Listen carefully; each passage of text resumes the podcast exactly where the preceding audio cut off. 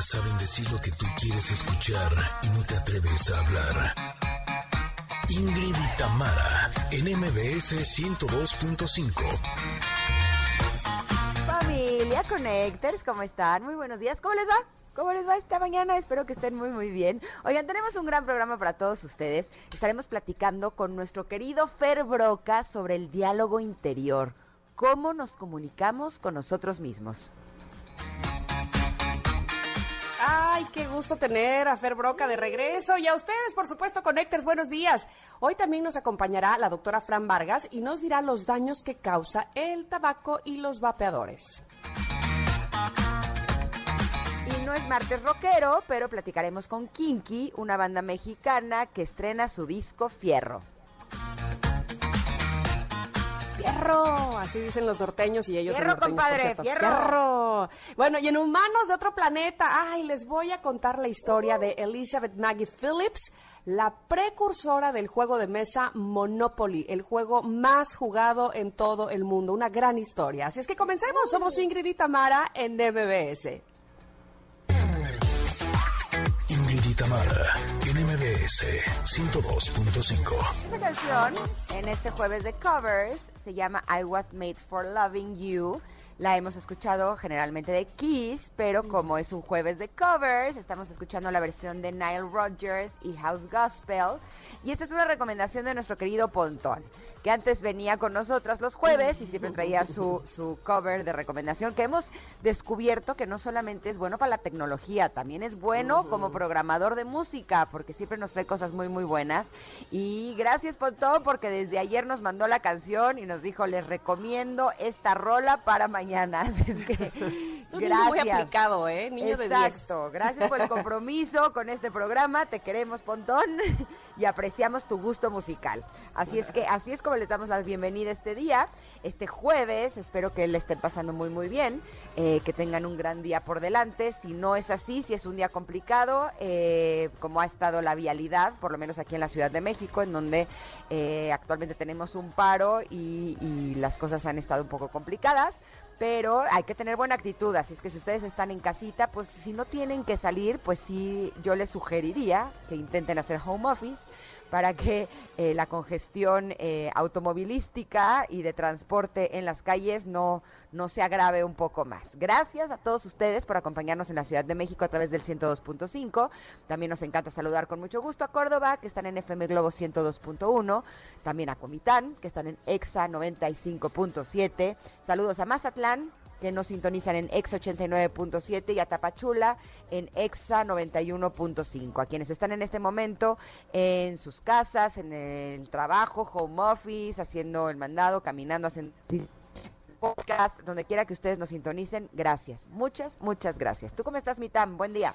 Bien, bien, bien. Me da mucho gusto saludarles, me da mucho gusto ver lo que vamos a tener en el programa. Eso me motiva muchísimo porque, bueno, entre Kinky, Ferbroca, este, Humanos, la doctora, y todo, me, me gusta muchísimo saber además que ustedes están con nosotros este día jueves. Aquí eh, lloviendo, amaneció muy, muy llovido, lo cual también me pone de buen humor, el cafecito se antoja más y, y bueno, pues con toda la intención de que pasen un muy, muy buen momento estas dos horas aquí en Ingrid y Tamara. Oye, Y pero ¿por qué te pone pregunta de buen humor que llueva? Porque no llueve Ah, muy lo- seguido allá. Exacto, lo mismo me decía mi hija Gigi, este, mamá, ¿por qué me pone tan contenta que llueve? Le digo, porque extrañamos la lluvia, porque tenemos poco de esto, entonces cuando viene, ah, qué felicidad.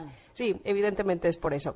Eh, pero bueno, tenemos pregunta del día. Uy, fíjense, vamos a, a- a irnos a, a los recuerdos que seguramente aunque ah, sean pues no no tristes pero sí melancólicos nos traen bonitos recuerdos las mascotas que hemos tenido y que a lo mejor ya murieron pero que nos dejaron eh, eh, sí no solo bonitos recuerdos sino además que fueron muy apapachadas en casa o que nos dieron su tiempo eh, que nos dieron su cariño. Y hoy les pedimos precisamente que nos cuenten qué recuerdos tienen de sus mascotas que ya no están con ustedes.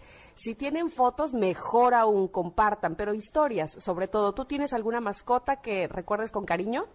Sí, yo tenía una perrita que se llama, que le decíamos la Fufa, porque se llamaba Matilda, Mafufa, la Fufa, ¿no?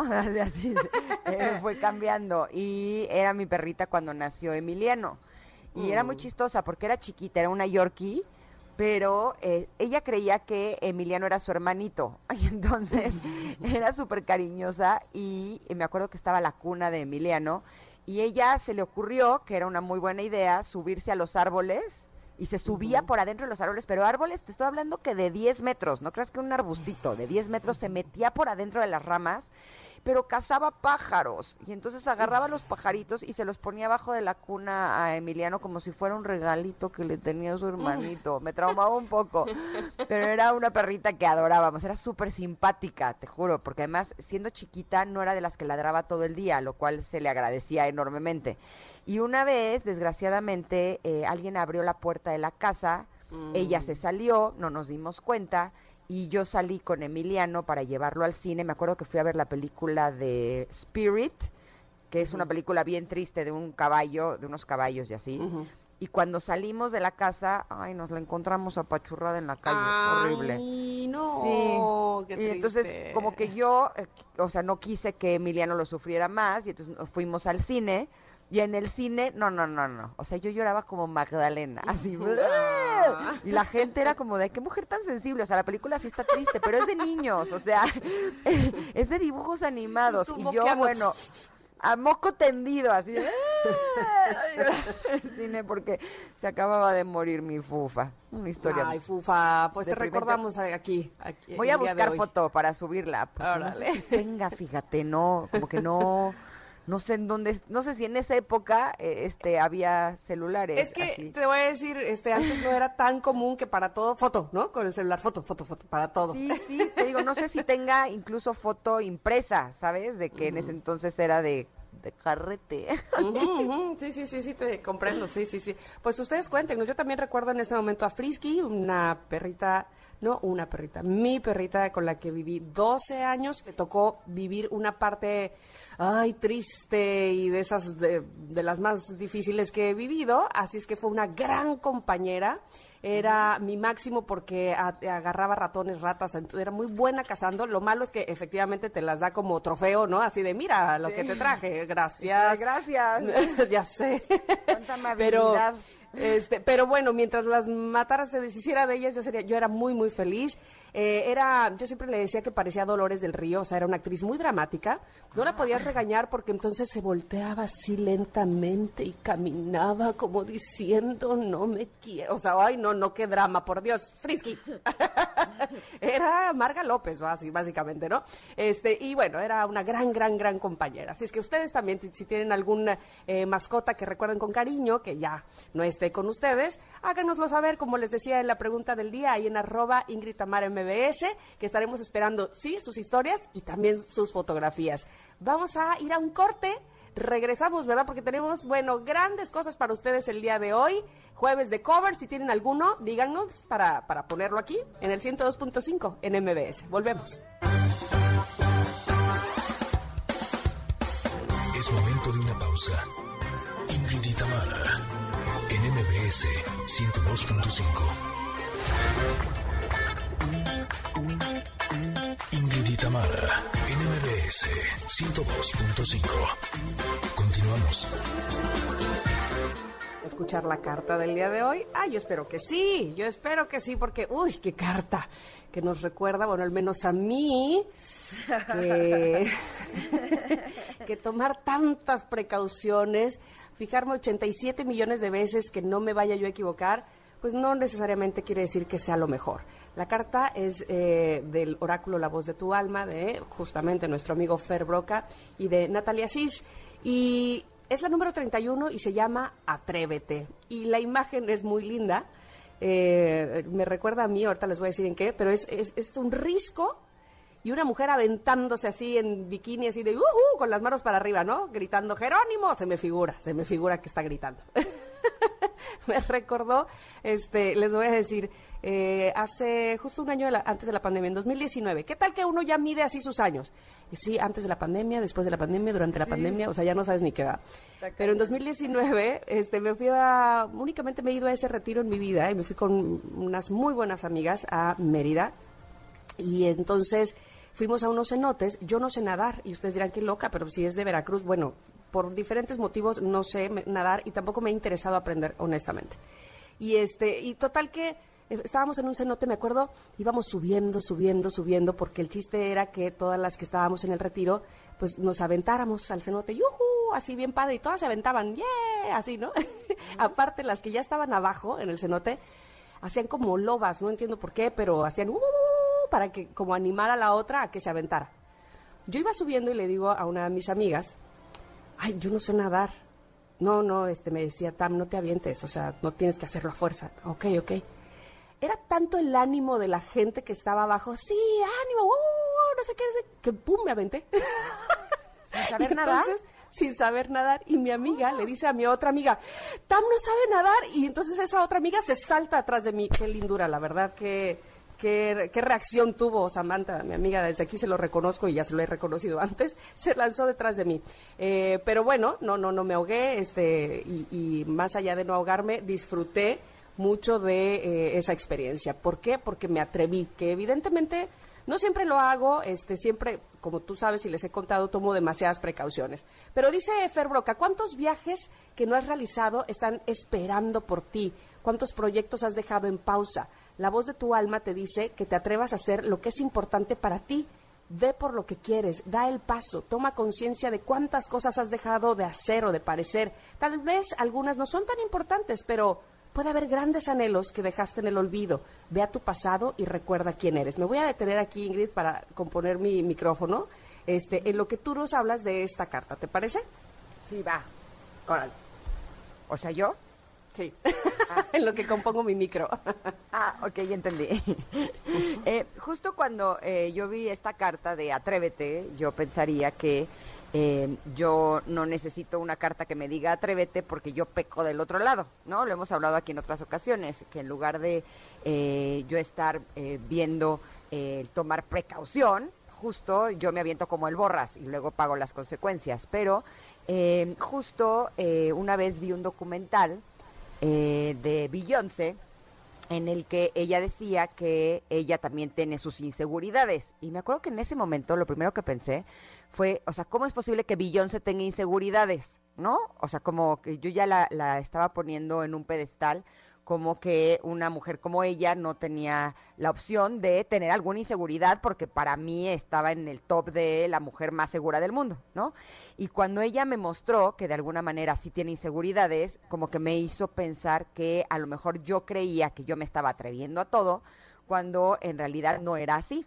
Y fue justo cuando descubrí eh, lo que dice esta carta, que algunas veces el miedo nos paraliza y es un error esperar a que se vaya para poder actuar que por eso la voz de tu alma te dice fuerte, incluso con miedo, hazlo. En el amor, en el trabajo, en las actividades simples o sencillas, aventúrate en el sí. Dile sí a conocer gente nueva, dile sí a experiencias desconocidas, dile sí a una vida saludable. Que en el pasado no hayas sabido o podido hacer algunas cosas no significa que este no sea tu tiempo. Atrévete. Y justo este año lo que he estado trabajando es uno de mis más grandes miedos, un miedo que realmente me tenía paralizada, que era hablar de mí, hablar de, mi verdad de alguna manera. No quiero sonar como Niurka, de mi verdad, pero, pero sí, un poco sí, como que eh, sí empecé a descubrir que el hablar de mí me daba mucho miedo, me daba miedo la reacción, me daba miedo el, el juicio y, para mí, por ejemplo, escribir Mujerón fue un acto de, eh, de pues vencer uno de mis más grandes miedos, que justo era ese, ¿no?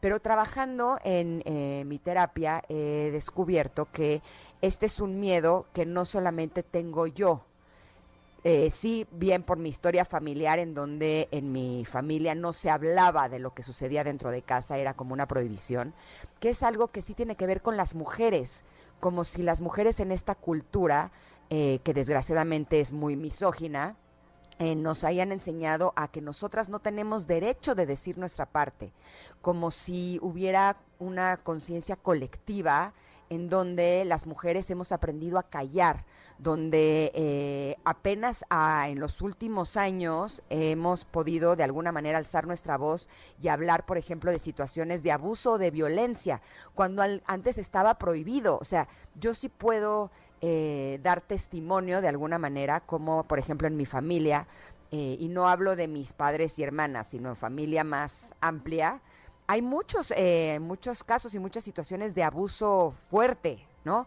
Y de alguna manera la familia lo ha intentado tapar, eh, eh, de eso no se habla, es que si, si, tú lo dices, destruyes a la familia y la familia es lo más importante cuando realmente hay situaciones que son completamente inaceptables y justo creo que nuestro trabajo hoy por hoy es eh, quedarnos en el punto del centro, ¿no? ahora sí que ni muy, muy, ni tan, tan, ¿no?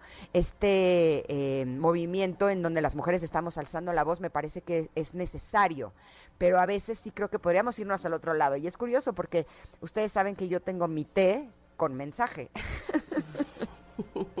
que me tomo mi té en las mañanas. Y justo el mensaje de este día dice, el balance entre la cabeza y el corazón es lo que eh, Ah, es que está en inglés, estoy traduciendo, es lo que contribuye a la fortaleza del carácter. Y creo que esa podría ser como la clave eh, sí vale la pena que venzamos nuestros miedos, pero que tampoco nos arriesguemos. Yo escucho tu historia, Tam, de que te aventaste a un lugar sin saber nadar y digo, o sea, sí hay que atreverse, pero también hay que, ver si uno sabe nadar, ¿no? O sea... Evidentemente, sí, sí, sí, no, no, no estoy tan loca, traía yo un chaleco, eso no, ah, Sí, sí, no, bueno, no soy suicida, no soy un, por ahí. No soy un kamikaze.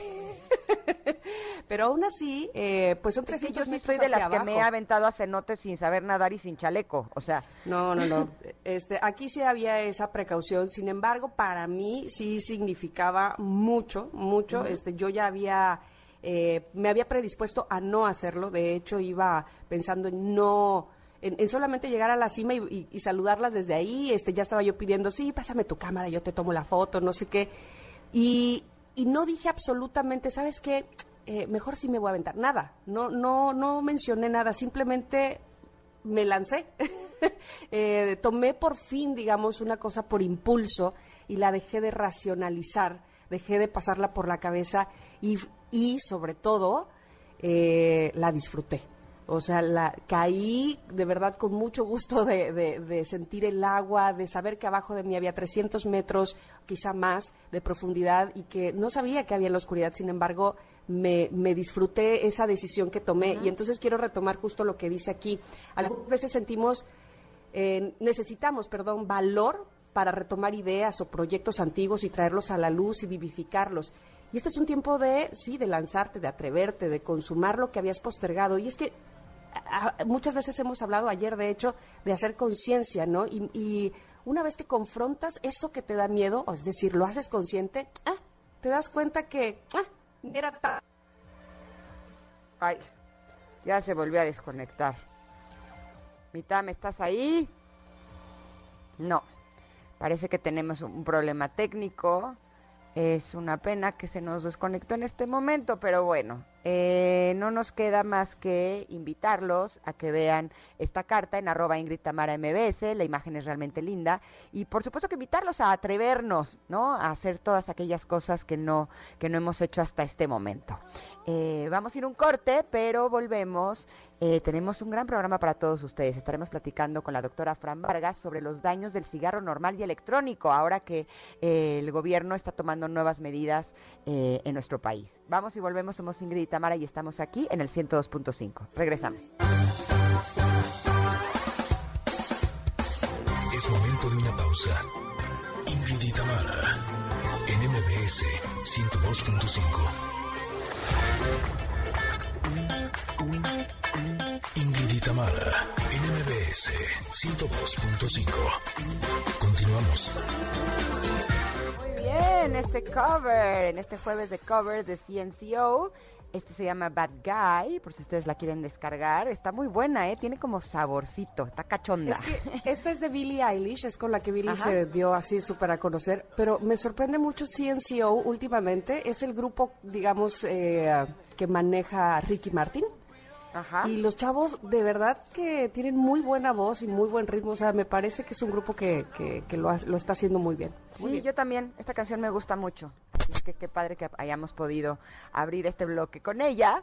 Eh, y sobre todo porque vamos a presentar a nuestra querida doctora Fran Vargas para hablar de un tema que últimamente está, eh, no, no sé si es correcto decir que de moda, pero sí se ha hablado mucho sobre el daño del cigarro normal y también del electrónico, de los vape Eh, creo que hoy por hoy sí es un tema y eh, el gobierno está tomando ciertas medidas, por lo tanto es importante que sepamos eh, cuáles son los daños que causa cada uno de ellos o cuál es incluso más dañino. ¿Cómo estás, doctora? Buen día. Hola, buenos días, Sam. Buenos días, Ingrid. Mucho gusto. Bueno, hola. Qué gusto escucharte, Fran. Oye, este tema eh, es sumamente importante porque eh, sí creo que hay muchas personas que tienen la creencia de que el cigarro normal y el cigarro electrónico o los eh, vapes causan el mismo daño. ¿Tú qué podrías decirnos al respecto? Es cierto que la gente piensa que es em, menos dañino incluso los vapes hoy en día. Los incluso los adolescentes están empezando lo, lo toman como si fuera eh, pues incluso hasta sano, ¿no? Porque dicen, pues bueno, me cura la ansiedad y es solamente vapor de agua y justamente acaba de ser el 31 de mayo, el Día Mundial sin Tabaco y por eso es la importancia de platicar un poco sobre el daño que genera el cigarro y un poquito sobre los vapes que los vapes acaban por sí tener nicotina, además de que tienen compuestos orgánicos volátiles, así se les llama, tienen químicos saborizantes, que hay uno que se llama diacetilo, que sí genera una enfermedad pulmonar grave que se llama bronquiolitis obliterante, y además tiene formaldehído, que cuando se calienta es justo la sustancia causante del cáncer. Y eso solamente lo tiene los vapes. Eh, la verdad es que es muy importante platicarles a todo el público que vean que los vapes no es vapor, ¿no? Porque piensan que es solamente vapor de agua. Entonces, pues, ¿qué daño me puede generar el vapor de agua? Y sí, sí puede generar, además de que, eh, eh, digamos que el ecosistema pulmonar se hace húmedo y esto fomenta la producción de neumonías bacterianas y por hongo. Mm. Ok, Fran, acabas de decir además que los vapes tienen nicotina y justamente, a ver, eh, cuando uno habla de cigarro y habla de tabaco y un día sin tabaco, pensamos probablemente erróneamente algunos que el tabaco es el que nos causa todos los daños. Sin embargo, el tabaco, que es una planta natural, sí, evidentemente, de fumarla o aspirarla este, y, que llegue a nuestros pulmones, pues evidentemente no, no es eh, sano. Sin embargo, la nicotina, el alquitrán, digamos, los químicos hacen lo suyo, ¿no? 100%. Esto que dices es bien importante porque no estamos satanizando a la planta ni el tabaco como tal, sino el cigarro que fuman tiene hasta 600 ingredientes distintos que cuando se queman generan más de 7000 sustancias químicas y de esas 250 son nocivas y 70 provocan cáncer. Eh, el problema es que em, son todo, todo lo que le ponen y la reacción química cuando lo prenden, cuando lo aspiran, cuando se queda mucho tiempo eh, en la inhalación cuando lo sacan y, todo el proceso que se lleva justo en el intercambio de oxígeno y dióxido de carbono es lo que puede provocar enfisema, hace que los alvéolos exploten. Entonces los alvéolos son como globitos adentro del pulmón y si no, y, si, bueno, si estamos fumando mucho, vapes o cigarro, va, van a explotar, por decirlo de esta manera, generan enfisema, bronquitis crónica, EPOC, cáncer de pulmón. hay una estadística que a mí me parece súper dura y todos los que fuman, les platico. O sea, México, las principales cinco causas de muerte en México son COVID, enfermedades cardíacas, diabetes mellitus, tumores y neumonía. Y todas están relacionadas con el cigarro, todas. O sea, simplemente una persona fumadora tiene tres veces más riesgo de subir cualquier evento cardiovascular, que la diabetes sea mucho más complicada que la neumonía sea asociada a neumonía bacteriana por el, por el cigarro y que el COVID por fumar, recordemos que el COVID es una enfermedad vascular y el cigarro no solamente daña el pulmón, sino todo el sistema cardiovascular. Entonces, y además el cáncer de pulmón es el número uno cáncer del México que genera muertes, es el más letal. Entonces, son, son estadísticas que la gente que fuma no se eh, no no no quiere darse cuenta y cuando están ya se meten al proceso de desintoxicación de quitar esta adicción solamente el 23% lo logra entonces por eso este día es tan importante poner el dedo en el renglón y platicarles que el cigarro sí hace daño y no solamente para los fumadores activos sino los pasivos. Los pasivos, hay una estadística que me parece súper fuerte, que 165 mil niños mueren antes de cumplir cinco años por infecciones de vías respiratorias asociadas por tabaco, o sea, por pasivo, por pasividad.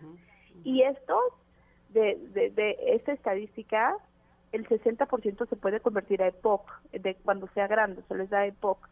Y, y, y, y, esto no se piensa tanto como que dicen, bueno, yo fumo, pero mi hijo no, no, no le estoy generando, generando ningún daño. Sí, incluso las embarazadas que fuman pueden activar los receptores de nicotina porque tenemos receptores nicotínicos en el cuerpo y eso hace que el niño sea mucho más adictivo. Entonces, Justo... Eh, Perdón. Eh, estás tocando un tema importante porque, por lo menos en mi caso, si yo recuerdo en mi época de adolescente, eh, uno no tiene mucha conciencia y si yo sí fumaba cuando estaba eh, chavita y me acuerdo que sí me decían, no, no, no, es que eso puede terminar en un problema respiratorio y así, y la sensación que yo tenía era como, ay, pero falta muchísimo para que eso suceda, ¿no? O sea, dentro de 50 años, pues a mí qué. Pero cuando he estado investigando sobre los vaporizadores, por ejemplo, los vapes, algo que me, me me causa incluso más preocupación eh, es lo que tiene que ver con la adicción, ¿no? De cómo el vaporizador a veces lanza el golpe de nicotina que es 40 o 50 veces más fuerte que un cigarro, lo cual hace que los chavitos se estén volviendo adictos a este tipo de, de sustancias desde muy jóvenes, lo que hace que si no lo consumen, sus estados de ánimo estén sumamente bajos y terminen en situaciones de depresión, de ansiedad, de angustia o incluso hasta el suicidio, ¿no? Entonces creo que es bien importante que pongamos atención en esta parte, ¿no crees? 100%, hay que fijarnos muchísimo en la salud mental de los adolescentes y por qué están empezando a fumar vapes. Y también eh, tocas un punto vital. La salud mental está 100% relacionada con las adicciones y con empezar a fumar, ¿no? Sea cual sea. La, la, la parte comercial de los vapes de, hacen ver que o hacen creer que es totalmente inofensivo, que es inocuo, que no pasa nada. Entonces, esta idea permeó muchísimo lo que platicábamos al principio.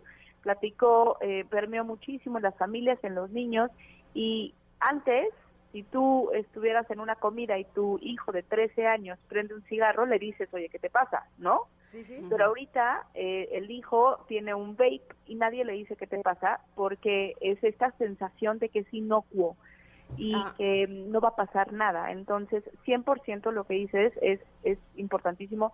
Esto genera adicciones, depresión, ansiedad. Eh, bueno, tenemos el año más alto de suicidios de la historia, ¿no? En, adolescentes y tenemos que poner el dedo en el renglón y tenemos que saber que es algo, son dos temas que van de la mano. Me parece importantísimo que tengamos más eh, información y cultura precisamente sobre los riesgos de los vapes, independientemente o de manera paralela, digamos, a la legalidad o a las leyes que, que imponga el gobierno mexicano. Sí que estemos eh, que sí tengamos la información a la mano, porque me parece que la tenemos muy errada, ¿no? Este, como, como ya decías desde el principio. Así es que te agradecemos mucho, Fran. Ojalá podamos eh, seguir hablando de esto en otro momento. Por lo pronto se nos ha acabado el tiempo, pero necesitamos saber dónde te podemos localizar. Muchísimas gracias por el espacio. Pueden encontrarme en el celular 5621-136525 o en mi Twitter que es DRA MSB de María Francisca Vargas. Estamos a sus órdenes. Perfecto, muchas gracias, Fran. Te mandamos un abrazo enorme. Igualmente, hasta luego. Gracias. Y yo les había recomendado eh, ya en algunas otras ocasiones un documental que está en la plataforma de la N, se llama Broken y tiene un capítulo especial que justo habla de los vaporizadores. Eh, se lo puse a mi hijo de 13 años porque creo que es importante que no solamente los padres, sino también los chavos tengan esta información, ¿no? Totalmente de acuerdo. Eh, no hay otra manera de hacer conciencia sino teniendo información eh, la, más real que se pueda, ¿no? Sí, sí. Exactamente. Bueno, pues vamos a un corte porque regresando tenemos pues sorpresas y cosas lindas para ustedes, obviamente aquí en Ingrid y Tamara, en MBS. Volvemos. Es momento de una pausa. Ingrid y Tamara, en MBS 102.5. Ingrid y Tamara, NMBS 102.5. Continuamos. Ya deja que te salgan los instintos animales.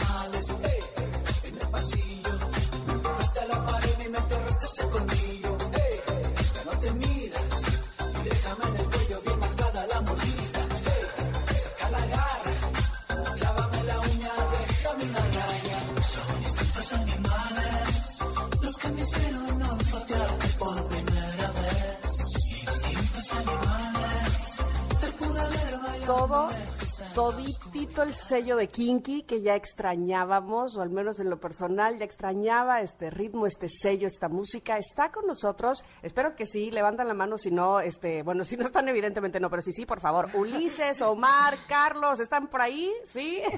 hola, hola. Hola, hola. ¿Qué tal?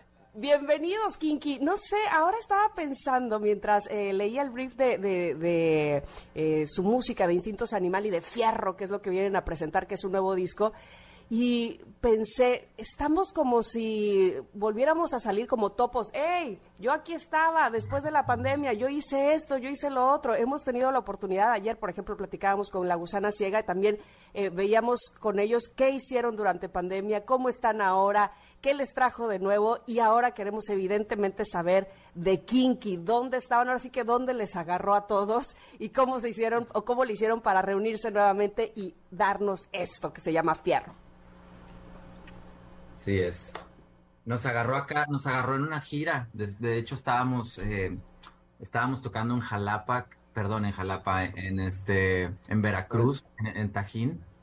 Y es una de las ciudades y festivales favoritos que nos gusta hacer porque estuvimos ahí desde el principio del festival, desde los comienzos, ¿no? Eh, y estábamos tocando y de repente la noticia ya estaba rondando de que, de que se iban a clausurar fronteras, este, conciertos, eventos, todo y precisamente nuestro show sí se hizo. Estábamos un poco nerviosos, se hace el show, volamos al otro día a nuestras ciudades cada quien, Ulises y yo a Los Ángeles, Omar y los demás vuelan a Monterrey y al otro día se canceló el Tajín, al otro día de que tocamos nosotros ya no, ya no sucedió este, y ahí nos agarró. De ahí fue pues, la, siguiente el siguiente mes fue de pues todas esas noticias de que ya no iba a haber cosas, etcétera, etcétera, ¿no? Entonces fue, fue una pues traumatizante, después muy tranquilo, después las ganas de trabajar eh, empezaron a fluir y pues empezaron toda esta serie de streamings en vivo, esta serie de, de echarle como pues creatividad a qué es lo que, cómo íbamos a presentar el show eh, y afortunadamente hubo maneras de, llevarlo, ¿no? De, presentar cosas, de sincronizarnos con los demás en diferentes ciudades o, países o lo que sea y, y pues ya, lo sobrevivimos. Tienes razón, sí fue traumático para todos, pero eh, sí creo que no se trata de lo que nos sucede en la vida, sino lo que somos capaces de hacer, y ustedes fueron capaces de hacer a pesar de estar en diferentes lugares, este disco que se llama Fierro, pero dime Ulises, ¿por qué le pusieron Fierro? Así, eh, decíamos que suena como norteño, de Fierro, compadre.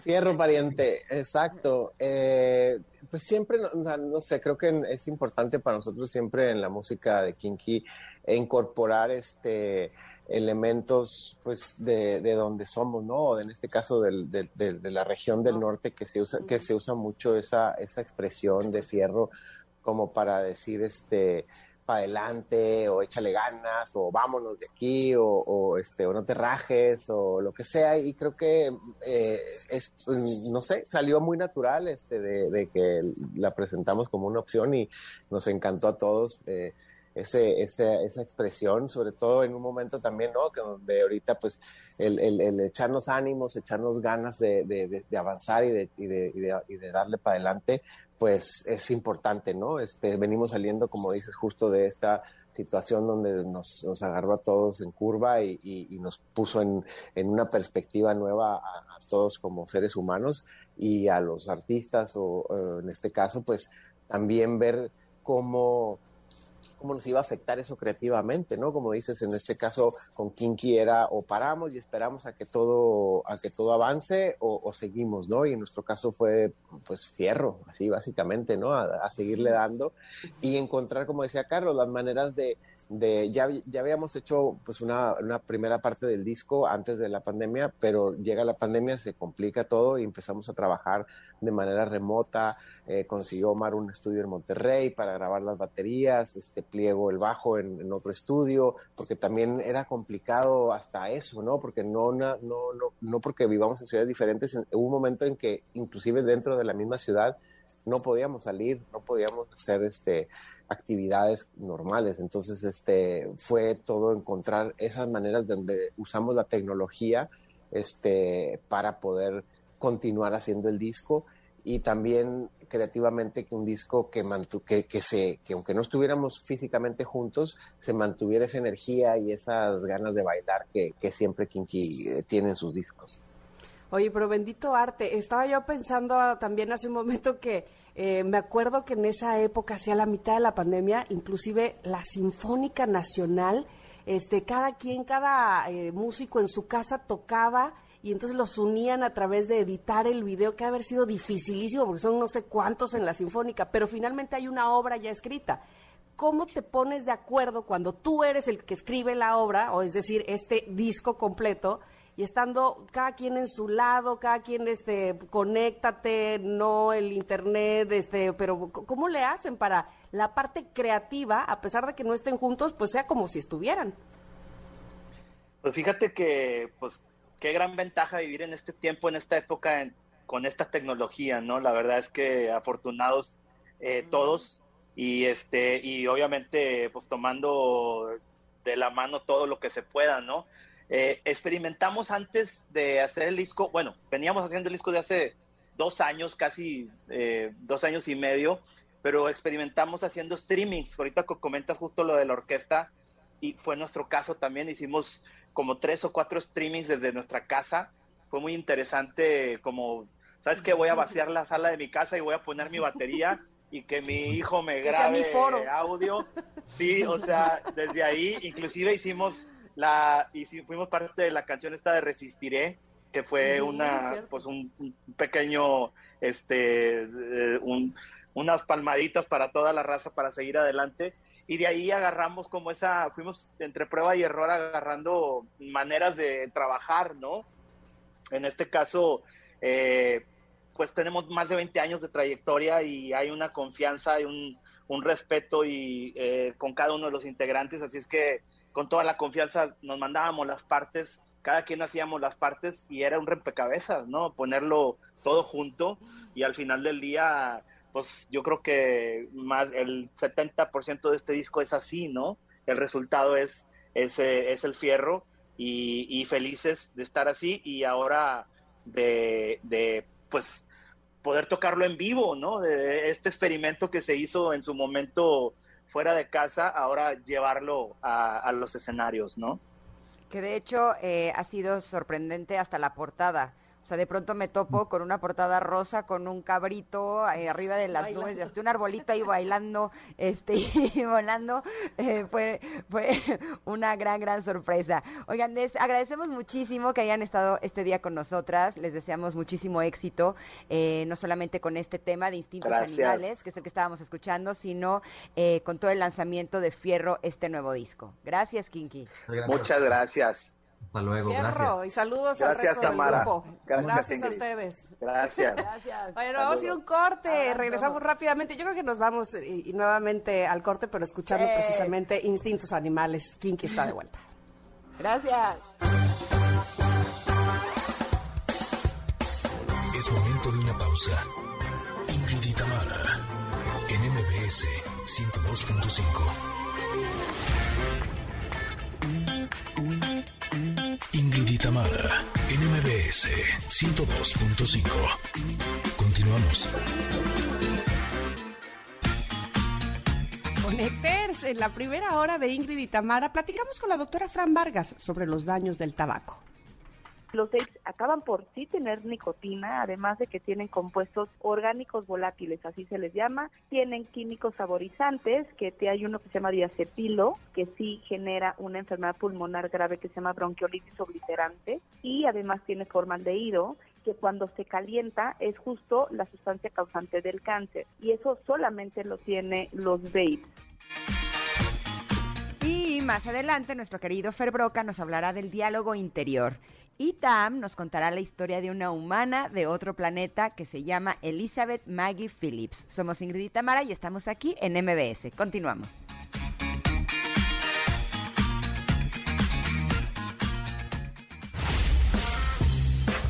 La efeméride del día. 1953. Y algo así seguramente se escuchaba en la abadía de Westminster, en el Reino Unido, cuando Isabel es coronada reina, Isabel II. Toda la ceremonia, con excepción de la unción y la comunión, fue televisada por primera vez en la historia británica. Isabel II es la monarca que más tiempo ha reinado. Y en nacimientos, un día como hoy, pero de 1740, nace el escritor francés el Marqués de Sade, autor de numerosas obras de diversos géneros que lo convirtieron en uno de los mayores y más crudos literatos de la literatura universal.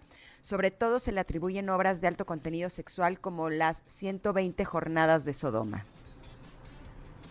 Ajá, ajá, ajá. Oigan, y en 1886 nace Hermila Galindo, escritora, política, maestra, oradora, periodista y activista feminista, eh, sufragista mexicana, es decir, fue promotora del voto femenino. Y el 2 de junio del 2020, un día como hoy, fallece el actor y comediante mexicano Héctor Suárez. Hoy es Día Internacional de la Trabajadora Sexual. Se conmemora en memoria de la protesta del 2 de junio de 1975, en la que más de 150 trabajadoras sexuales ocuparon la iglesia de Saint-Nicer de Lyon, France, en Francia, con la finalidad de llamar la atención sobre su mala situación y sobre las represalias continuas que sufrían por parte de la policía como abusos, violencia, multas, encarcelamientos. Es así como esta efeméride busca erradicar la discriminación a la que se enfrentan día con día las trabajadoras y trabajadores sexuales, así como el poder lograr mejorar sus condiciones de vida y, por supuesto, laborales. Y en otras noticias eh, les tenemos regalitos porque eh, hay héroes que no tienen capa y se llaman papás. Esta vez queremos regalarles algo muy, pero muy especial. Cuéntanos en un video de un minuto qué es lo más heroico que ha hecho tu papá por ti y envíalo a premios.mbs.com. La mejor historia le vamos a regalar una moto, sí, una motocicleta nuevecita para papá.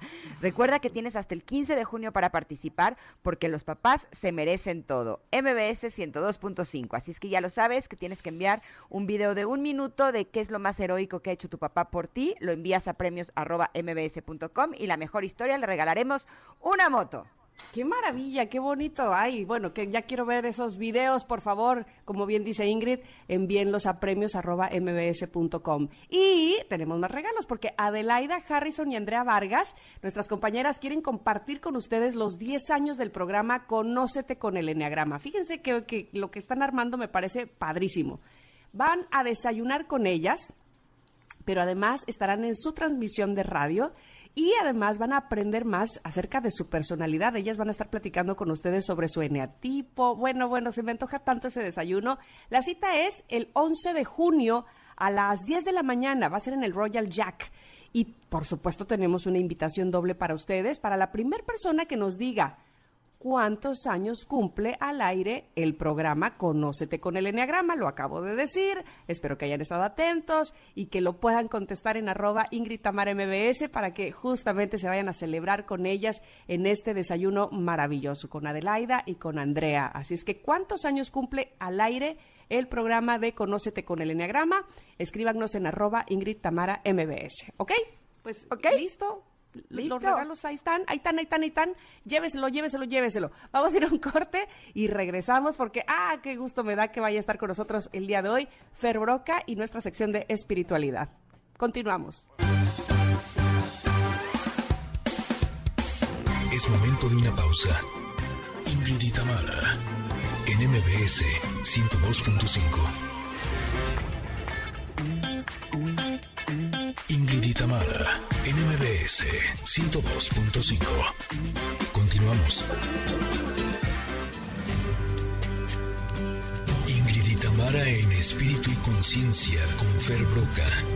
Amigos Connectors, siéntese bien, eh, póngase cómodo, porque esto, como siempre, que viene Fer Broca, se va a poner muy interesante y al final de todo, usted no se va a arrepentir de haberlo escuchado. Fer Broca, el día de hoy, te saludo con este tema que se llama cómo mejorar tu diálogo interior, porque luego traemos, bueno, un pleito allá adentro que Dios guarde la hora. ¿Cómo estás? Muy bien, muy contento, siempre, siempre con mucha alegría de este espacio que me encanta todos los jueves. ¿Cómo, ¿Cómo podemos mejorar nuestro diálogo interior si no sin, sin caer en la locura? Sin morir en el intento. O sea, si no podemos lograr que se calle, que por lo menos nos diga cosas más útiles. ¿Cómo le Exacto. hacemos? Me- me- me- yo voy a empezar con una pequeña historia del hinduismo que me encanta, en donde dicen que la, la cabeza de los seres humanos es como una selva de monos locos. Y estamos escuchando constantemente los chillidos de los monos, el ruido de los monos, el brincoteo de los monos, jalan una rama, se, se, se- se hacen bolas entre ellos. Nuestra cabeza es muy desordenada, hasta que, y esto lo enseñan los hinduistas, nuestra mente se vuelve la noche en el que conseguimos primero poner a dormir a los monos locos. ¿Qué son esos monos locos? Señora, señor, su preocupación, su queja, su angustia, su deuda que tiene en el banco, su resentimiento de hace 15 años, esos son los monos locos. Y entonces, de repente tenemos tantos, tanto ruido en la cabeza, tanto ruido mental, tanto caos mental, que no nos podemos escuchar. Y yo estoy absolutamente eh, eh, convencido de que las personas a veces se agotan solamente del ruido de su diálogo interior. O sea, ya deja que no se escuchan. Lo que están escuchando es una interferencia constante de un montón de voces en la cabeza. No es un esquizofrénico, son las voces estas que le estoy contando. Y esas voces generan un caos, un cansancio y un peso tremendo. Entonces, una vez explicado el cuento, la regla fundamental para empezar a entender el diálogo interior es reconocer qué es mi diálogo interior y cuál es el ruido de mi cabeza. Ahora, ¿qué pasa si ese diálogo interior es una lista eterna de cosas que hacer? Evidentemente, eh, o sea, el mundo eh, sí nos exige muchas cosas, desde las cosas de nuestros hijos, las cosas de las escuelas de nuestros hijos, las cosas de casa, el trabajo, eh, los trámites, eh, o sea, sí a veces eh, da la sensación que necesitamos más horas en el día. Y por lo menos a mí me pasa que incluso eh, poniendo atención en mi meditación, por ejemplo, eh, hace un tiempo sí este ruido interior tenía mucho que ver con eh, dramatizarme o eh, culparme o culpar a los demás, pero hoy por hoy es, es realmente mi lista de, de cosas que hacer. ¿Cómo le hacemos para decirle, espérame tantito, lo vamos a hacer pero con calmita y poder enfocarnos en realmente eh, poder estar en paz y estar tranquilos? Bueno, como yo sé que les encantan los puntos, hoy tengo tres puntos para poder Ay, ayudar buenísimo. a la gente a Venga. entrenarse en el diálogo interior. Entonces, el primer punto es diferenciar el ruido en tu cabeza de tu diálogo. Es como si pudiéramos te- tener una línea y decir, esto que está habitando mi pensamiento, esto que está enajenándome, ¿es ruido o es diálogo? ¿A qué me refiero? El ruido son preocupaciones, recuerdos del pasado, este, compulsiones, obsesiones que están ahí rondando, rondando, rondando infinitamente. El diálogo es una conversación. Entonces, primero hay que decir ruido afuera, diálogo. Diálogo es, hola Tamara, ¿cómo amaneciste? Hola Ingrid, ¿qué tal estás? ¿Cómo estás guapo hoy, Fer? Ese es el diálogo interior. Lo demás es ruido. Y entonces, nuestra parte más importante es poder decir, tengo que parar el ruido para comenzar el diálogo. Si yo no soy capaz de detener mi ruido, no puedo generar un diálogo constructivo dentro de mí. Y para parar el ruido podemos ocupar una, serie de herramientas. Una muy útil, muy importante que recomendamos muchísimo es aprender a respirar. Cuando tú estás realmente centrado en tu respiración, cuando tú estás verdaderamente enfocado en cómo el aire entra en tu nariz, toda tu atención se, se coloca en ese punto y de pronto en la cabeza hay silencio. Cuando aprendes a meditar, tu pensamiento está eh, centrado y sereno y la, la meditación te lleva al silencio. Cuando estás haciendo una actividad que disfrutas muchísimo, si estás cantando las mañanetas con cariño, si estás haciendo jardinería, si estás bailando, si estás corriendo, si juegas pádel, si estás verdaderamente en conciencia del presente, tu diálogo interior surge y tu ruido mental desaparece. Entonces, hay que aprender a enfocarnos en cosas que sean útiles y luminosas. Fer, solo una preguntita. Cuando eh, tenemos una voz en nuestra cabeza que nos está regañando, ah, ves, te dije, siempre te pasa lo mismo, ta, ta, ta, ta, ta, ¿ese es diálogo o ese es ruido? Ese es ruido, ese es ruido. Y, y yo le llamo el torturador. Es como tener a la tía regañona viejita quedada, Así, así. Que, que lo está viendo todo lo malo todo el tiempo. Así. Y está diciendo, ya te equivocaste, te va a salir mal, ah, te, va, te estoy viendo, te va a salir mal, no puede salirte bien. Y está, está todo el tiempo fregado, es ruido. El diálogo es una conversación con tus diferentes partes, es una conversación con tu ser, es una conversación Mm. con tu observador, es una conversación mucho más profunda. Lo demás está en la cabeza y hace parte de un caos, pero sería el ruido mental. Ok, Ok. ok. Ok, ahí está el primero, entonces diferenciar entre ruido y diálogo. Muy bien. Luego, Segundo. segundo, empezar a propiciar esto, a propiciar espacios de diálogo. ¿A qué me refiero? De pronto, y esto es útil, puedes decir, ¿cómo estás hoy adentro de ti, Ingrid? ¿Cómo estás hoy contigo, Juan? ¿Cómo estás hoy contigo, Pedro? Y esta pregunta, te van a decir, ¿pero cómo te estás preguntando a ti? Esta pregunta que te hace a ti empieza a generar un diálogo. ¿Cuál es tu necesidad de este día? ¿Qué es lo que te está angustiando? ¿Qué estás queriendo expresar que no puedes expresar? Preguntarnos adentro va a empezar a propiciar que haya una respuesta reflexiva, que no estemos solamente en el impulso, la automatización, la mecanización de la vida, sino que nos detengamos a escucharnos. Si nosotros aprendemos a escucharnos, solamente por poner tu atención aquí, revisar, ¿realmente quieres ir a la comida? ¿Verdaderamente en este momento tienes hambre? Porque ha- hay mucha gente que come compulsivamente, hay mucha gente que dice, es que yo no quería venir a esta junta, pero lo sé y ahí vengo. ¿Y qué me pasó? Que no te escuchas, que no tienes un diálogo interior. Mm. En alguna época de mi vida desarrollé una, eh, pues una idea, ¿no? Eh, que siento que me, a la fecha me da muchísima paz. Cuando estoy en momentos así súper duros, difíciles, en donde no encuentro respuestas, en donde no entiendo, ¿no? Es- estos momentos de, caos eh, mental y, y emocional, eh, me siento en mi computadora, abro un documento de Word, y empiezo a hacer como si estuviera haciendo una entrevista, pero la hago a Dios o a Jesús o al universo o a los ángeles, así, y les empiezo a hacer preguntas. Y sí me contestan, la verdad. O sea, como que, que sí hago como pregunta, respuesta, pregunta, respuesta, y sí empiezan a salir cosas que yo no había visto antes. Entonces, la pregunta es si esas respuestas, que a lo mejor yo les pongo nombre de eh, Jesús o de Dios o de universo, a lo mejor más bien con quien estaría teniendo un diálogo interior es con mi parte divina, con mi parte más conectada de mi ser. ¿Podría ser algo así? Sí, yo creo, yo creo en eso que estás eh, planteando tú. Yo soy un convencido de que la profundidad de nuestro ser está lo divino. Y que cuando alguien alcanza a realmente profundizar, ir al origen, ir al centro, se comunica con Dios, pero no con Dios como una entidad extraña o ajena, sino como Dios como una entidad que está en todas partes, incluyendo la parte más pura y auténtica que eres. Entonces, hablas con Dios en ti, y sí es Dios, pero está en ti. Ok, ok, porque sí, o sea, sí, sí es como esa sensación. Lo que pasa es que a veces es como difícil creerte eso, ¿no? Porque a veces la, la respuesta, haz cuenta, yo me estoy dramatizando y estoy diciendo, es que siempre me pasa lo mismo. Y la respuesta es, ¿estás segura que siempre te pasa lo mismo? Revisa bien. Y, ok, sí, exageré, ¿no?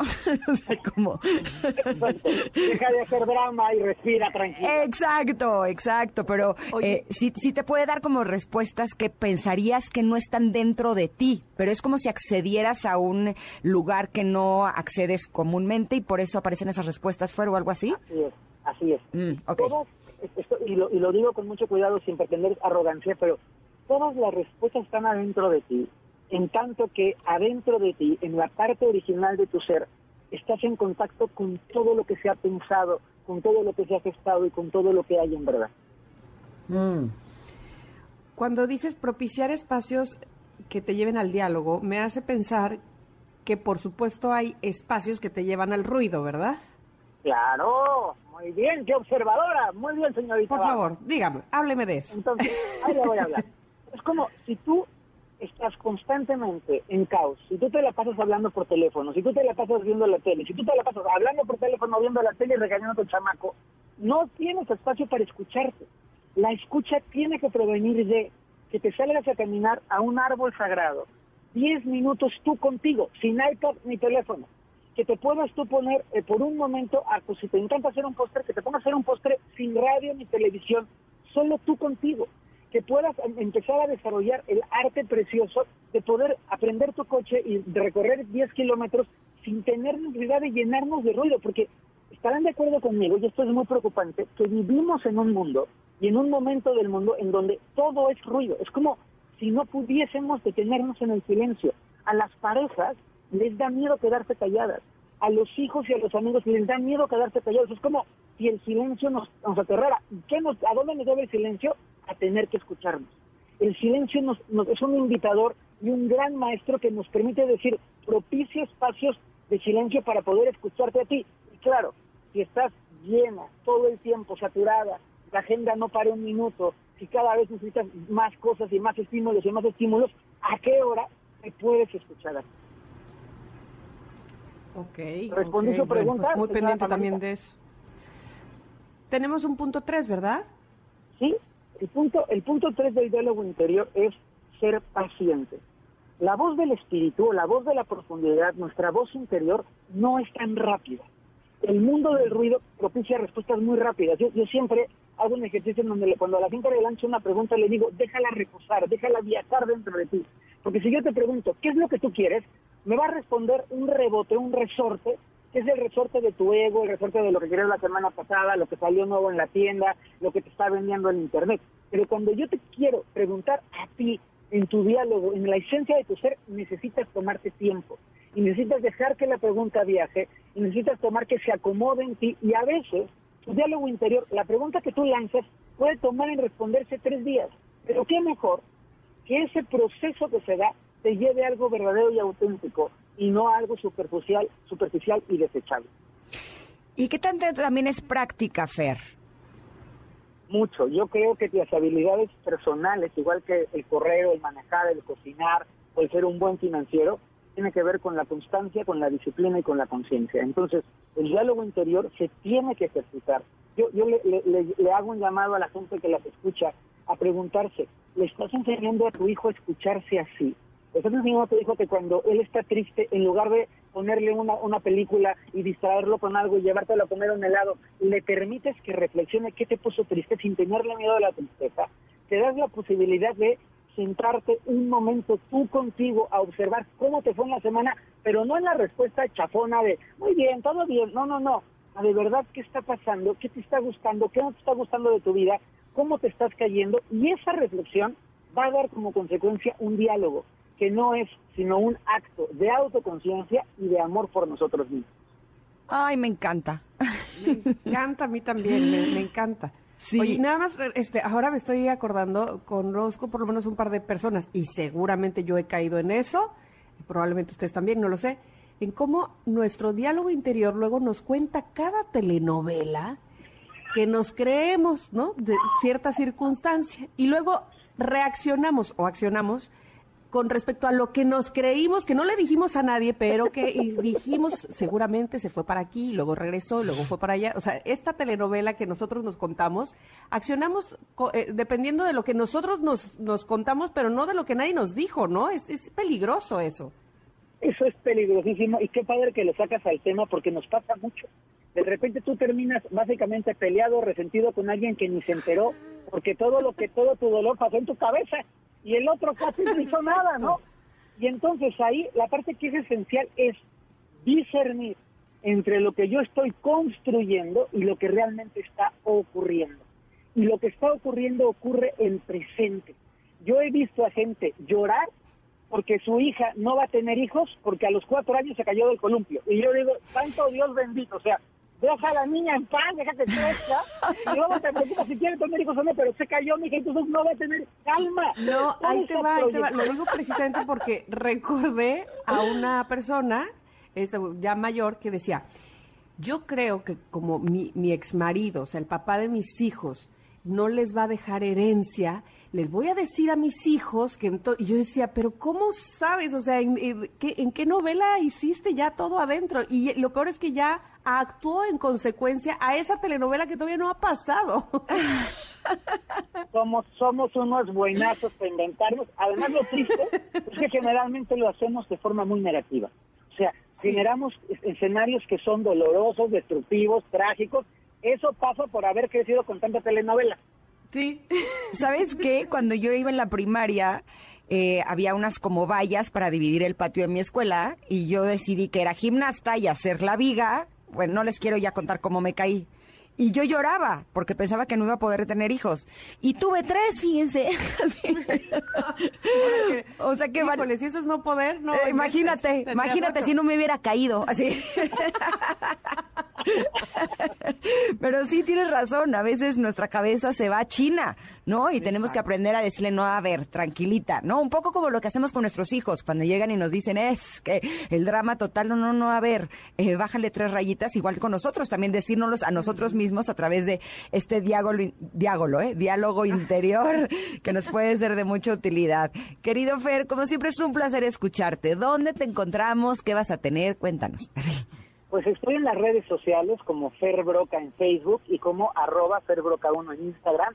Y hoy quiero invitar a la gente, si quiere aprender a tener ese diálogo interior, que pueda generar la disciplina de la meditación. Tengo un curso que se llama 21 días para aprender a meditar, en donde las personas de mi mano, porque está grabado especialmente para online, pueden por 21 días ir haciendo prácticas que son prácticas de 5 o 10 minutos y que les llevan a meditar, que es quizá una de las llaves más bonitas para poder escucharnos y estar en contacto con nosotros.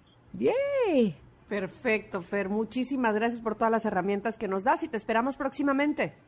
Claro que sí, un gran abrazo, cuídense mucho, bye bye. Igualmente, Fer. Bye, bye. Vámonos un corte. Eso, Eso, pero volvemos, ¿verdad? exactamente, aquí, al 102.5, ¿o no? Sí, venga. Es momento de una pausa. Ingrid y Tamara, en MBS 102.5. Ingrid y Tamara, en MBS 102.5. Continuamos. Inspiran respeto, admiración y el luchar por los sueños. Son humanos de otro planeta. Con Tamara Vargas. Me recuerdas Glee, ¿verdad? Es de precisamente de esa serie lo que estamos escuchando. Bueno, estamos de regreso ahora con Humanos de otro planeta.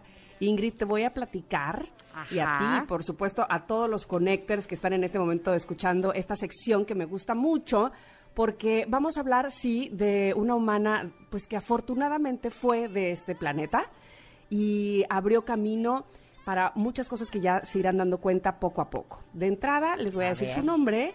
Ella se llamó Elizabeth Maggie Phillips, o Lizzie, como le decían los cuates. y ella nació el 9 de mayo de 1866 en Illinois. Murió el 2 de marzo de 1948 y le tocó una época, digamos que ella abrió brecha, ella intentó por todos lados hacer que las mujeres empresarias, las mujeres inventoras, las mujeres trabajadoras, pues tuvieran un equilibrio laboral que todavía seguimos peleando, pero sin duda alguna ella, eh, pues digamos que fue de las primeras que se impuso en que justo la, la brecha eh, fuera mucho menos ancha, mucho menos grande entre lo que ganaba un hombre y lo que ganaba una mujer.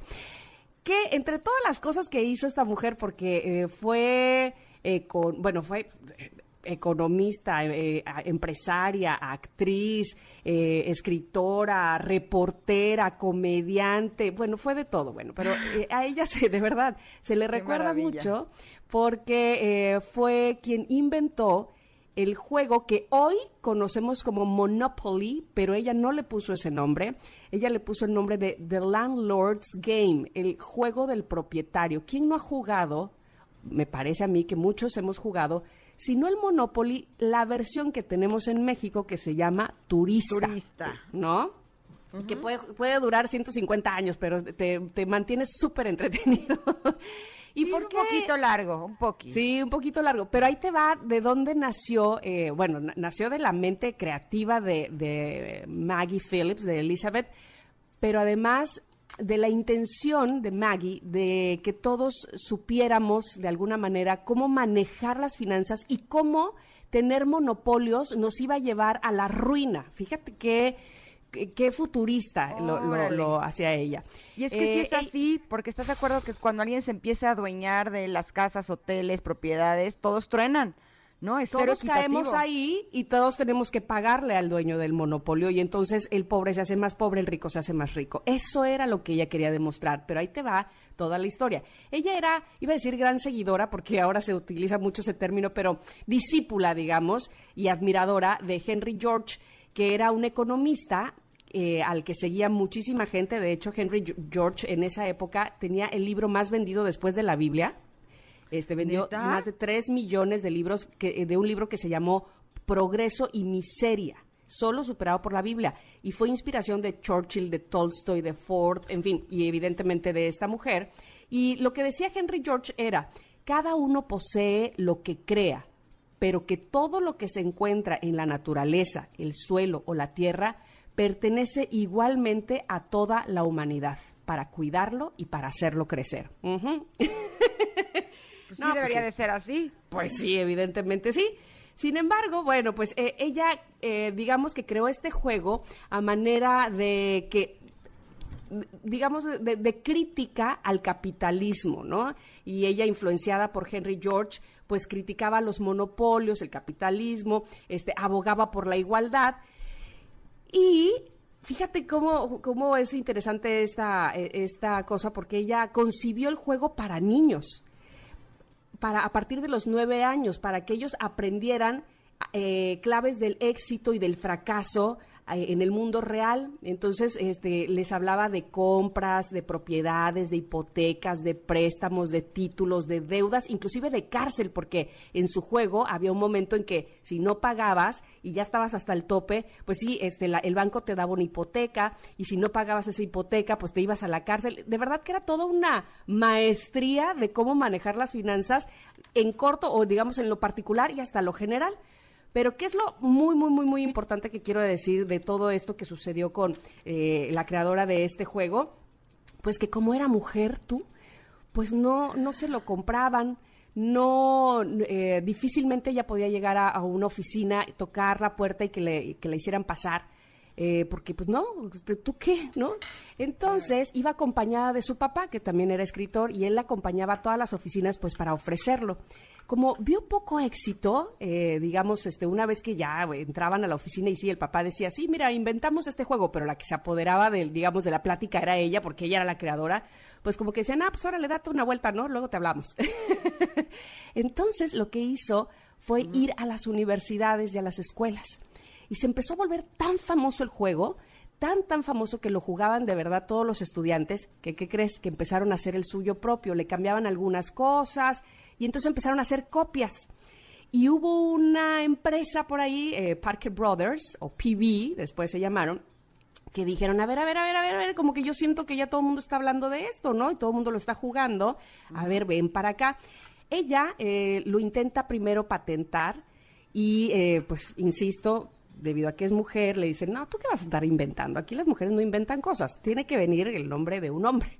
Ella se casa con un, eh, con un empresario del cual eh, pues se tiene que poner el apellido Phillips precisamente muy a su pesar, pero cuando ya se lo pone el apellido de su esposo, entonces las cosas empiezan a mejorar entre comillas o digamos que empieza ella a tener éxito con la venta de su, de su juego, ¿no? No se quedó ahí, ella inventó muchas más cosas interesantísimas. Fíjate que inventó un juego llamado Department Store, que es el gran almacén, donde también ayudaba a las personas a cómo comprar, digamos, sin malgastar. Luego inventó en, esto en 1904, te estoy hablando. En 1909, Maggie diseñó otro juego que se llamó Mock Trial, que se llama en español Juicio Simulado, y es un juego de cartas eh, muy chistoso porque ella eh, ponía de jugadores entre 6 y 20 participantes y les daba cartas que les daban como eh, casos, ¿no? Que tenían que jugar a hacer un juicio. Y entonces les daba en esas cartas testimonios, respuestas ridículas a los interrogatorios, o sea, todos jugaban a hacer un juicio y dicen que era hilarante, que de verdad te, te volvías loco de la risa de jugar este juego que se llamaba Juicio Simulado. En fin, es hasta que se casa, insisto, que ella logra eh, por primera vez tener una patente, pero ya para entonces había muchas copias. Y es en 1916 cuando por fin logra, digamos, venderla porque se da cuenta que pues que ya había muchas eh, cosas diferentes a lo que ella había propuesto en su juego original y que no era así como ella quería, pues, ¿no? Entonces, pues, de, ahora sí que de lo perdido lo encontrado y vendió la patente de este juego en 500 dólares. nada más. 500 dólares. El juego más jugado en todo el mundo. Llámesele como se le llame, porque hay diferentes versiones, pero todas son a partir de lo que hizo eh, Elizabeth. Y fíjate que hay una, un, un dato bien importante que quiero decir. Eh, ella finalmente, de- ella era secretaria en algún momento y dejó de serlo y dijo, voy a abrir mi propio despacho. Eh, de, creatividad, de inventos, de mujeres que quieran trabajar y demás, para demostrar que podemos hacerlo, ¿no? Sin necesidad de llevar el nombre de un hombre. E inclusive, ella, estoy buscando exactamente para no errar, cómo se, cómo se nombraba en los periódicos. Eh, cuando buscaba trabajo, ella se ponía, soy una esclava americana para lo que gustes y mandes, algo así. Porque realmente decía que eso era lo que eran las mujeres en ese momento que no se... Acá está, mira, Maggie llegó a anunciarse en la prensa como una joven esclava americana al mejor postor, para ver si así le podían pagar lo mismo que hacían los hombres, igual que ella, pero pues al mismo nivel porque no, no había otra manera, pues este, eh, bastaba con que fueras mujer como para que no te dieran ni el mismo reconocimiento, ni el mismo dinero, ni importara que tú hubieras inventado lo que hubieras inventado o tuviera el éxito que tuviera, si no venía impreso el nombre de tu esposo o tu padre, no era importante. Chales, yo sospecho que eso sabes con quién pasó, con eh, de alguna manera la escritora de Harry Potter. Por eso está También, J.K. tantos Rowling, años ¿no? después, claro. Qué- O sea, de no poner tu nombre de mujer, ¿no? Para que la gente no sepa que es una escritora mujer. Hay una película que se llama The Wife, no sé si ya la vieron. Ah, claro, claro, claro, Es- con Glenn está Close, es buena también. buenísima, sí, sí, Se sí, la sí, recomiendo sí, mucho. Totalmente. Entonces, La bueno, esposa. pues fíjate, ajá, ¿desde cuándo pasa eso? Cuando es que evidentemente sigue pasando que obviamente sigue siendo un tema social que todavía tenemos que resolver, que responder a eso, que trabajar con eso, pero que sin duda alguna Elizabeth Maggie Phillips hizo todo lo que estuvo a su alcance y que desgraciadamente pues no tuvo en vida el reconocimiento de esto, que resulta ser un juego que además es totalmente educativo, llamado en su momento The Landlord's Game. Así es que ella, ¿Sabes sin qué? duda... Ajá. No fue reconocida en su momento, pero qué padre que la estés reconociendo hoy. Sí, sí, sí, No, me- porque yo creo que historia. todos hemos jugado Monopoly o Turista. Yo sí lo juego mucho con mis hijos. Totalmente, así es que bueno, un reconocimiento para quien me parece a mí que es un humano de otro planeta, pero que por fortuna hizo muchas cosas en pro de las mujeres de este planeta. Listo. ¡Tarán! Bueno, pues espero que les haya gustado. Vamos a ir un corte, regresamos rápidamente ya para casi prácticamente, prácticamente despedirnos del programa del jueves. Quédense con nosotros, somos Ingrid y Tamara en MBS. Es momento de una pausa. Ingrid y Tamara, en MBS 102.5.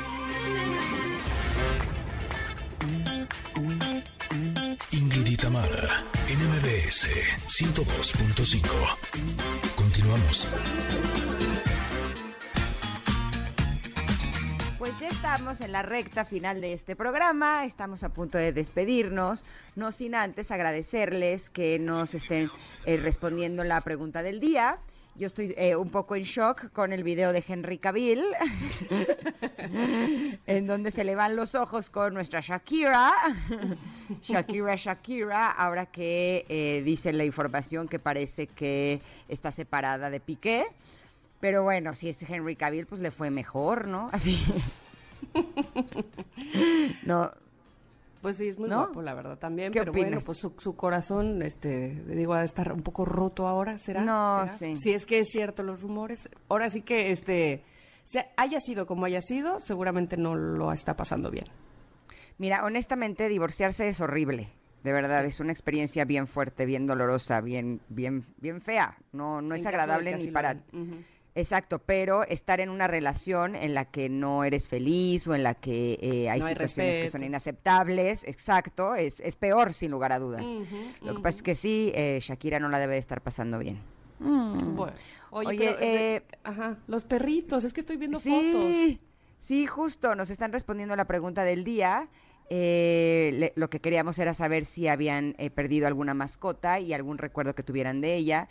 Y por ejemplo, Dante nos está enviando unas fotos yo- de lo que parece yo creo que como un cuyo y nos dice que recuerda a Memo que cuando salió con él a la calle durante el temblor, que era una mascota muy noble. Sí, sí, tiene cara Ah. como de cuyo. Ay, está bien Sí. chulo. Mm, gracias, Dante. Y Jonathan también manda foto, dice, él es Dajet, llegó a los nueve meses que falleció mi papá.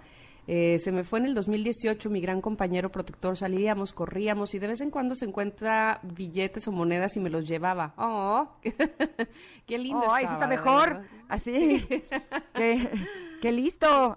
Qué listo, qué listo, perrito. Y muy, muy, muy lindo. Bueno, Gracias por las fotos y por las historias y por ser parte de este programa. Sin dudas, sin duda, de verdad, es lo que más agradecemos y más valoramos de este par de horas. Eh, hablo por Ingrid también, pero el hecho de que ustedes estén eh, conectados con nosotros, que nos escriban, que nos hablen directamente a nosotras, eso nos pone muy, muy contentas. Este programa es para ustedes. Y el día de hoy ya se acabó, son las 12 del día, Dios santo.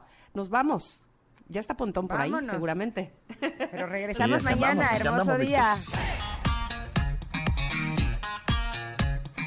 Ingrid y Tamara te esperan en la siguiente emisión, MBS 102.5.